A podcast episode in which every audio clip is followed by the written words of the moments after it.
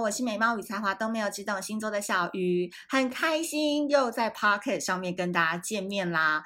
呃，大家都知道，九月二十号，我们的恋爱室已经在泽泽上面华丽下档了。在这边非常谢谢各位亲朋好友们，然后各位仙草跟仙女，从七月二十号一路支持到九月二十号。那不用担心，好不好？不用担心。大家说为什么有一些占卜师网红都已经先拿到牌卡了呢？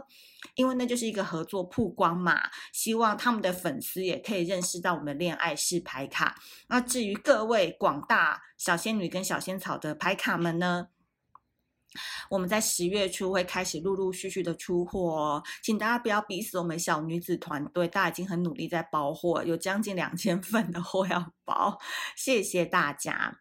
然后呢，呃，上个礼拜就是我生日，然后度过了一个非常非常开心的生日。然后在这个生日的过程当中呢，就觉得自己的心情非常的暖，非常的饱和，非常的充盈。就是觉得，虽然这次的生日就是没有说什么 party 啊，然后大家送礼物什么的，但是我觉得每一个我所在意或重视的朋友，他们真的都有 get 到我想要的讯息，然后不论是请我喝酒，请我吃好吃的东西，买了很漂亮的草莓蛋糕等等，就是就是他们做每一件事情都非常的到位，然后非常直戳我的心，然后我就觉得好像也不太需要很喧闹的去庆祝自己的生日，但是。每一个中餐，每一个晚餐，可以跟一个自己喜欢的朋友一两位聚在一起聊一聊，然后大家笑一笑，喝一喝，我觉得对我来讲就是一个很美好的事情。然后我觉得在今年生日过后，因为每大家都知道嘛，生日就是你人生一年一度的转运日，所以为什么有些人会立说在生日之前他要想要先瘦个五公斤？为什么在生日之后他要剪头发？其实都是这个概念的，因为。成熟了一岁，你必须要打开你的格局。你可能过去一年，你也会觉得你经历过太多狗屁倒灶的事情。那新的一年，你有没有办法呃趋吉避凶，让自己越来越好？这都是一个生日的意义。嗯，我自己是觉得，在今年生日之后，我有两个想法想要跟大家分享。那其实这个我有拍成一个 IG 的小短片，放在那个上面，然后。收到蛮多人反馈的，我也不知道，只是一个内心的小想法，竟然可以引起很多人也有过往类似的经验，然后类似的成长，我觉得蛮好的，所以我打算把这一集就是录成 podcast 跟大家分享。第一件事情是，我觉得呃，生日过后的我，我反而更不追求什么快乐充实，嗯。Happy 狂欢，我觉得那个都算是人生生活当中的小烟花。但是我觉得我更应该要从孤独这件事情去看我自己，因为我觉得人哦，好像都很怕谈到几个词，有没有？尤其像我们这种上升在射手啊，上升在双子啊，或者是你有水瓶啊，嗯。金牛啊、天秤啊这种特色的人，就是我们都比较喜欢去讲一些光明面的事情，我们比较害怕去谈一些比较阴暗面的事情。但我觉得不是一分为二的概念，就是我们的生活当中，跟我们一出生下来到这个世界上，我们就注定会更阴暗还有黑暗、阴暗跟光明面中间的灰暗面。去生存，去和平共处，就是你不可能一年三百六十五天都是超级快乐、超级阳光的，你一定会有一一阵子非常低潮，莫名的啊，不自觉想哭，那一阵子不想见人，等等都会有。可是我觉得大部分的时候，我们应该是处于一个灰暗面，就是有可能早上心情还蛮好的，可能到傍晚觉得心情有点不太好，类似这样的概念，所以。我觉得到这个年纪，你也不用再去害怕说要去谈论什么生老病死啊，或者是谈论一些你内心的黑暗面，你内心那些狂暴、嗯，dirty 下流的这一面。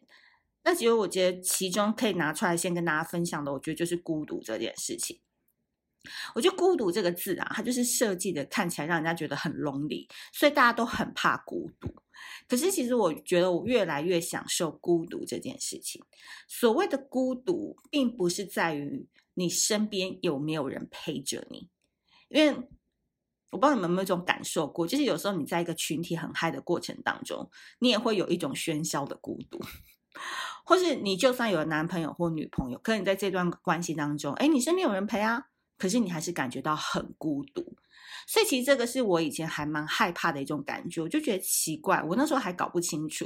为什么我身边明明就有人陪着我，我有朋友，我可能有对象，我可能有很多喜欢我的人，可是为什么我还会感觉很孤独？就是我觉得好像大家都很片面、很敷衍，那我们都是在谈情说爱，我们没有办法走到内心的那个部分。然后是后来在去年，我慢慢的呃理解到说。其实真正的孤独，它就像是你一个无形的朋友。我不知道这样子的解释你们理不理解？它就是一个你的分身，可是它是一个隐形的存在。那你最后你就是会跟这个朋友一直从你零岁的时候走到你死的那一天，你就是会跟他一起相处。然后他有时候可能会让你在 KTV 十几个人、二十几个人的场合当中，他会拉着你说你很孤独，可是他又可以在。你一个人出去旅行的时候，他陪着你，告诉你你并不孤独。所以有时候我觉得这种感觉来的时候，你就会觉得说，其实孤独它就是一个朋友的概念。我今年为什么一直很希望把很多东西都放成是一个朋友的概念？因为朋友就是不会有压力，朋友就是他是懂你的，然后你们之间是有一点点距离，可能你是可以容许你们的关系是有弹性、有变化的。所以。我慢慢的开始去一个人旅行，慢慢的一个人去挑战一些我以前不敢做的事情。然后有时候我也会听 YouTuber 的那个塔罗占卜。然后当每一次那个塔罗老师说选到二号组的朋友，你们要多出去走一走，我心里想他妈的，我还出去的不够吗？然后老师就接着说，没有，不是去外面走一走玩耍，是要去跟山林去。户外去郊外走一走，去感受一下，就是那个跟土地连接的感觉。所以我后来才发现，哦，原来出去不是说跟朋友去吃下午茶，不是说跟朋友出去 hang out，是你一个人到某一个可以跟地球连接的地方，去好好享受你自己的时间，也跟你自己好好相处的那个 me day 或 me time。所以这一次我们在设计那个二零二三年星座日历的时候。我就是有跟我们的团队讲说，我非常刻意的希望把这一个前导的心理测验设计成为 Me Day，然后我也很希望我们的日历是真的可以带给大家，在二零二三年每一天，我所理解的这个概念，可以透过日历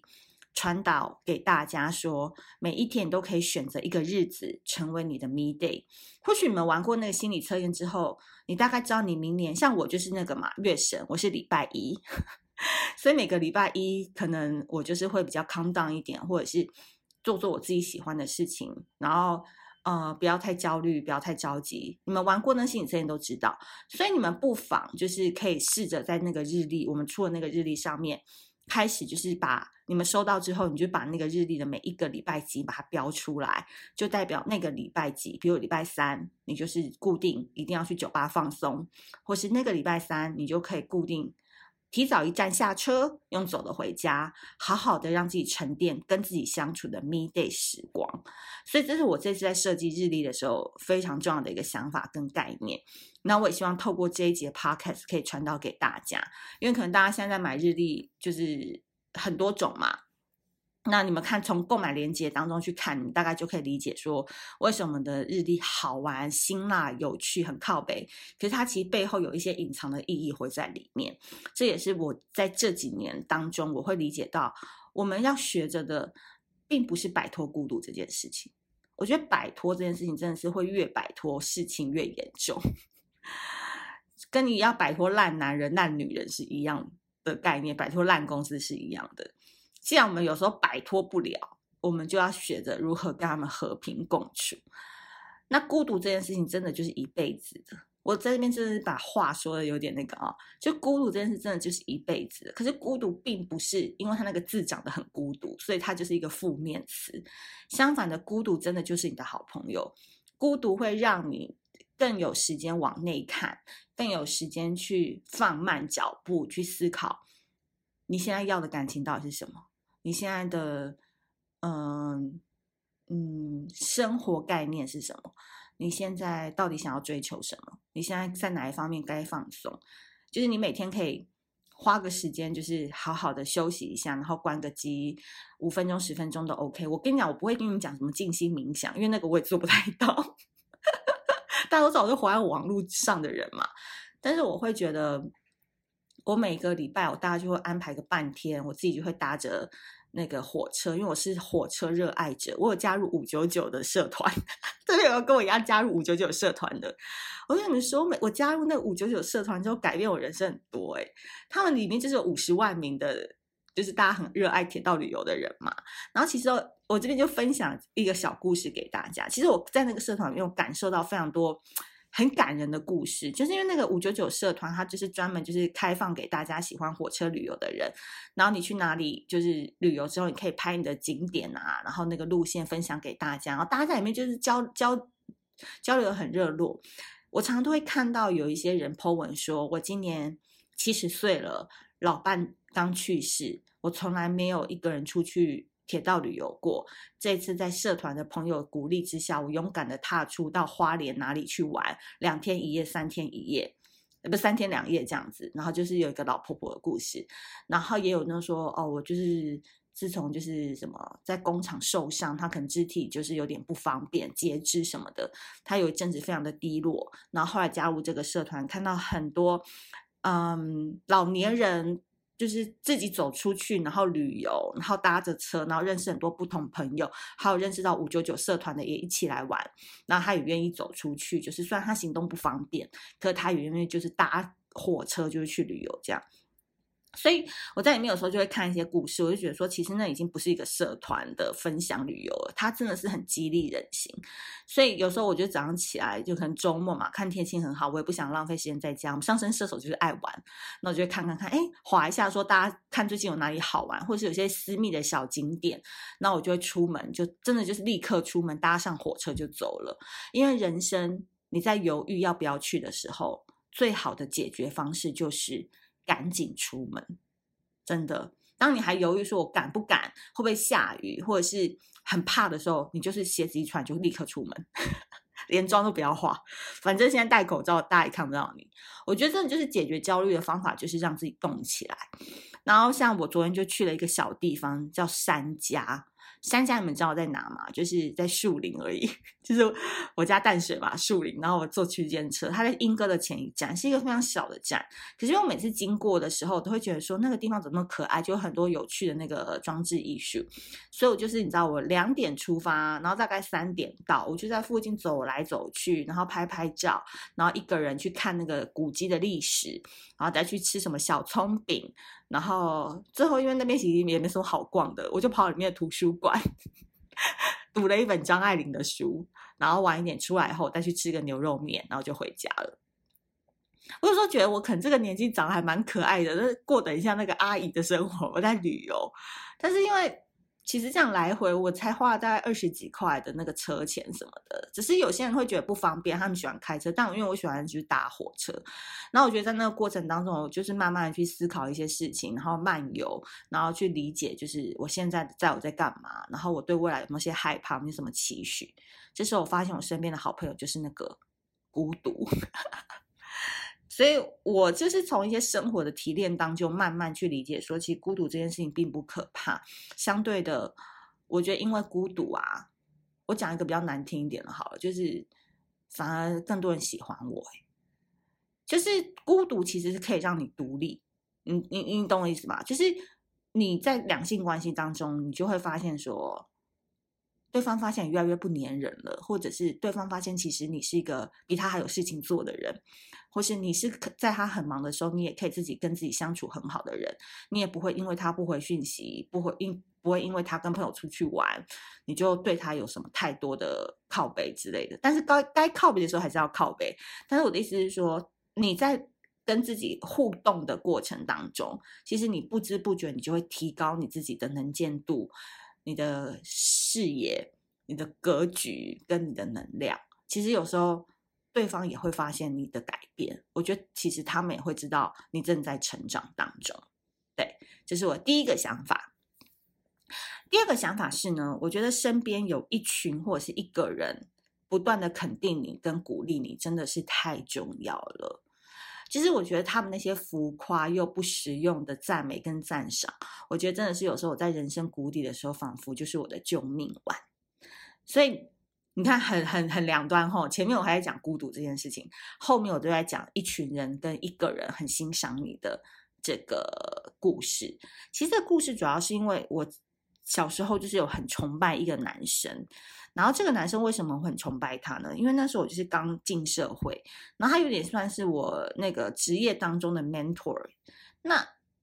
他也不是真的我们公司的人，他就是我们行业当中我会经常遇到他。然后就长得又高又帅，然后开的车又好。就是那时候我就觉得他身上有我那时候很想要的很多东西，包含名气啊，包含他的财富啊，他的外表啊，他的交友啊等等，就是非常亮眼的一个人。那我那时候长得又丑，然后就是刚入行，然后什么都不懂，就又挫，然后常常犯错什么的。可是这个男生竟然愿意教我，对，那所以我就很崇拜他。那在这个过程当中，我就慢慢发现，说我就是对他越来越屌，诶，就是很迷恋他。可是那个迷恋是来自于他会常常指出我在工作上面哪方面做的不是很好，然后哪一方面需要改进。因为我们是同行，所以我们的语言。很通，所以就变成是有时候我就觉得说，对啦，这件事情我跟外面人讲，他别人也不懂，反而跟他讲，他可以瞬间指出我的错误，然后就觉得哇，他好厉害哦。然后呢，可是渐渐就变成是我很依赖他的看法，跟我很在意他是怎么看我的。接着就是会有一些 PUA 的状况出现，就是他可能就会常常贬低我啊，或是觉得我不够好，哪里可以更好。他就会丢给我一些资源，然后或者是提供我一些想法。的确，在这个这个部分上面是非常正面跟有帮助的。但是有时候拿捏不好，你就会变成是自我价值被贬低的不开心。所以有一阵子，我一直觉得我自己好像不够好，然后也一直觉得自己不够好，他很好，然后因为我又很迷恋他嘛，那我就会觉得自己。怎么讲？就价值感很低落，然后我会觉得说自己好像就没有办法肯定我自己的所作所为。可是当我跳出我跟他的关系去跟别人相处的时候，别人就会觉得你很棒啊，你已经做得很好嘞。在我们眼里，就是这些事情都我们都做不到，而且你都一直持续让自己不敢停下来。然后他说：“但你真的很棒。”可是当我又回到我跟他之间的关系的时候，我又觉得自己不够好，就会很矛盾。那当然了，我觉得这都是小时候我遇见遇遇遇见过的事情。那等到时间就是拉得越长，你认识的人越多，你的迷恋越来越少，那个成分浓度越来越下降，然后滤镜慢慢脱掉之后，你就会发现说，你的自信跟底气就会出来了。可是那个真的不是一蹴可及的，所以我常常都会说，自信啊，真的是一个伪命题，真的不要一直去谈自信这件事情。我相信过去的 podcast 当中，我应该有讲过，自信这个东西真的是靠时间的累积，跟你一定要去吃过很多屎，跌过很多坑，你才慢慢知道说，嗯，你能够怎么做会比较好，你能够怎么做会让自己看起来比较光鲜亮丽，不会那么灰头土脸。你你该怎么做，你才会获得比较多的掌声。嗯，所以我觉得有时候。自信这个东西真的没有人天生自信的啦。你看那种什么小时候那种很厉害的人，那只是因为他功课好，或者是他在某一方面很突出，可他不一定每一个部分他都很自信。甚至我觉得大多数人自信都是被包装的，可能脱掉自信那个外衣之后，他只是一个需要被疼爱的孩子而已。那当我开始就是，当然也很谢谢，就是小鱼星座很多粉丝跟仙草仙女们的爱，就慢慢的让我知道说，哦，原来我写的文章是有人会看的。原来我讲的一些事情是有人有跟我有共鸣的。我在跳脱跟他的关系，出去外面闯荡之后，就是他没有参与我后续闯荡的世界之后，我慢慢在这个世界当中找到了我的一群粉丝，找到了一群支持我的朋友，找到了一群理解我并且肯定我在走对的路的朋友们。所以你有没有发现，人在某一个时间点，比如说三十岁、三十五岁、四十岁都有可能，你会突然换了一个能量，这真的很神奇。就是当你想要改变的时候，那个能量就开始转动了。最怕的是，当你意识到你想改变，可是你却不采取行动，又回到原点的时候，那个就叫做业力啊，轮回啊，有没有？这就是一个无无法去改变的一个困境。所以，当我内心知道说我接下来的人生可能不太需要这个男的以后，我就慢慢的用我的方式去走，的确走得很慢呐、啊，因为。这个男生他头脑很聪明嘛，所以他总是可以告诉你用跳棋的方式去达到更快的目标，呃，获取更大的粉丝。可是每次在讲到这个点的时候，我就觉得跟我的人生想法很不符合，我就会跟他吵架，因为我会觉得那个对我来讲很不稳。我不知道那种感觉你懂不懂？因为我土象星座，我还是觉得要一步一步来，我会觉得比较稳。可是他有时候就会说，你用跳的方式去做，不是比较快吗？对，这是他的模式。可是我跟他的模式就像那个齿轮没办法斗起来一样，就是都会有摩擦。那有可能他的这一套去也有他的粉丝，或许他也会找到他的灵魂的可以斗起来的人。可是可能就不是我了。所以当时的迷恋就真的就是迷恋，因为迷恋是没有办法擦出火花的。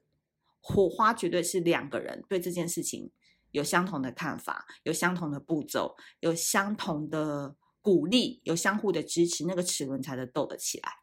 所以，我当我慢慢的理解这件事情之后，我就不会再去执着于他，或是执着于他所教我的方法，因为他的方式就是跳棋，我的方式就是围棋，你懂，就是要布很多局这样子，然后一一重一重的打开这样。所以他的方法我也做不来，然后我做的也很心虚，所以我就不想再去做了。那他就慢慢去找到他的市场，他就慢慢的远离我了。所以很多事情都是慢慢慢慢脱离的，慢慢慢慢互相说再见了，甚至我们连说再见都没有，就慢慢的分开了。就是他走他的路，我也在走我的路。那我觉得很棒的事情是，我在走的路上当中，的确我走得很慢，然后也走的就是就是就是这样了，也没有说变得非常红啊，或者是怎么样。可是我有找到我自己的心锚。就那个心锚真的要很定，就是你知道你做的东西或你写的东西是有人喜欢的，然后你可以帮助到大家的。我觉得这件事情就是对我来讲是最大的成就感。所以你说，哎，真的能赚到钱吗？好像也不太能。所以我的收入可能也还不及你们多。可是当你每一篇文章，你发现，哎，真的有人会 feedback 给你，然后就觉得，哎，小鱼，我看你的什么文章，刚好跟我的想法、经历有符合，或是哎，小鱼你讲的这 podcast 的内容，我觉得。很吸引我什么什么的，我就觉得嗯，还是稳一点好。就每一次的 feedback 都会让我的心再稳一点，知道我做这件事情是对的。所以我觉得我在身边，你们也知道嘛，就我们那个小鱼团队有一群就是非常会护主，有没有护花使者们，就对我非常好，非常疼爱我的一群人，也都是很支持我在做这件事情。所以我必须说，这些人都是我最大的精神来源。其实你知道做这个网络或者是看起来很虚的东西的时候，有时候你真的是心情不会很稳定。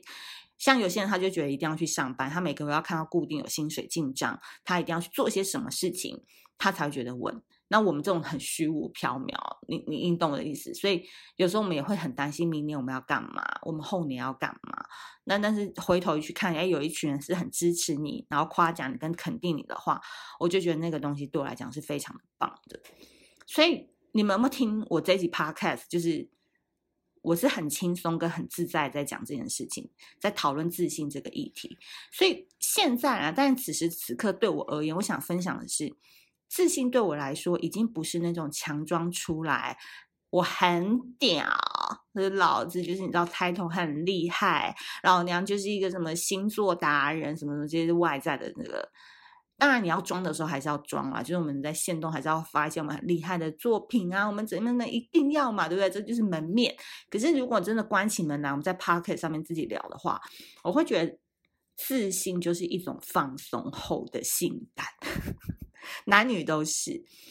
我现在已经不太会被那种就是光环很多的人吸引了，真的。然后嘴巴可能会说很新，可是真的我内心也就是大概就觉得他就是那样。所以今就算今天是因为我也看过明星嘛，我以前是做过艺人呐、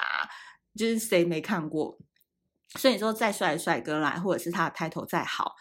现在到我面前，我都觉得我心还是很稳，就是不会受到什么太多迷惑。可是我反而会被那个愿意在我面前就是展露他的软弱、不自信，嗯。孬孬的那一种人给吸引。我会觉得那一种自信才是真真的是自信，因为我觉得自信不是强装而来的，而是你能够接受你自己有好的一面，你有软弱的一面，而你愿意把那个软弱的那一面拿出来给别人看的时候，我会觉得我们两个的频率才是共同的。而我你有自信，你可以处理好你的情绪，我觉得那才是最棒的，就是你懂你自己是谁。所以我不知道自信的概念，每个人想法会不会不一样？但对我来讲，现在就是大概就这样。嗯，会不会太难懂？我尽量把它讲的，就是大家比较跟老少咸宜、听得懂的意思。就是自信这个东西，真的就是你要历经过很多事情。所以你二十五六岁的时候，你在听这一集，可能还没有感触。可是你就是要把你自己丢到这个世界当中，多去谈恋爱，多去遇到渣男。多去被老板骂，多去被讨厌，多去怎么样怎么样怎样，你才能慢慢的去体会很多人事的变化。遇到坏人啊，遇到好人啊，遇到骗你的人啊，对不对？你该怎么样处理？那个都是成为你最后能不能很放松、很自然而然的去表露你是一个怎样的人，然后你是一个多么可爱、性感又迷人，而且你不害怕做你自己的人。嗯，就是不害怕做你自己啊，对，这就是我的 slogan，就是自信。所以一个人他一定有坚强，他有软弱的一面嘛。所以我也很希望大家在听这一集的时候，主要的概念就是说，我们真的不用刻意去假装我们有多好，我们也不用去别人在就是强硬的外壳，就是去刺伤别人，或者是不肯定别人，因为我觉得那个都是一种。防卫机制，可是我觉得真的自信就是一种放松的美，对。嗯嗯，希望能够提供给大家做参考，这样子。好的，这大概就是我这个生日的时候，我在思考一下人生，然后总归出来两个重点，希望分享给你。那一样啊，我们就是还是要自信一下哈，就让我推荐个广告，就是我们二零二三年的星座日历，我前面已经讲了嘛，我很希望你们拥有它之后，你们至少可以选每个礼拜是一个自己的 me day，好好跟自己相处。那购买链接我会放在资讯栏，那我们就下次见喽。拜拜。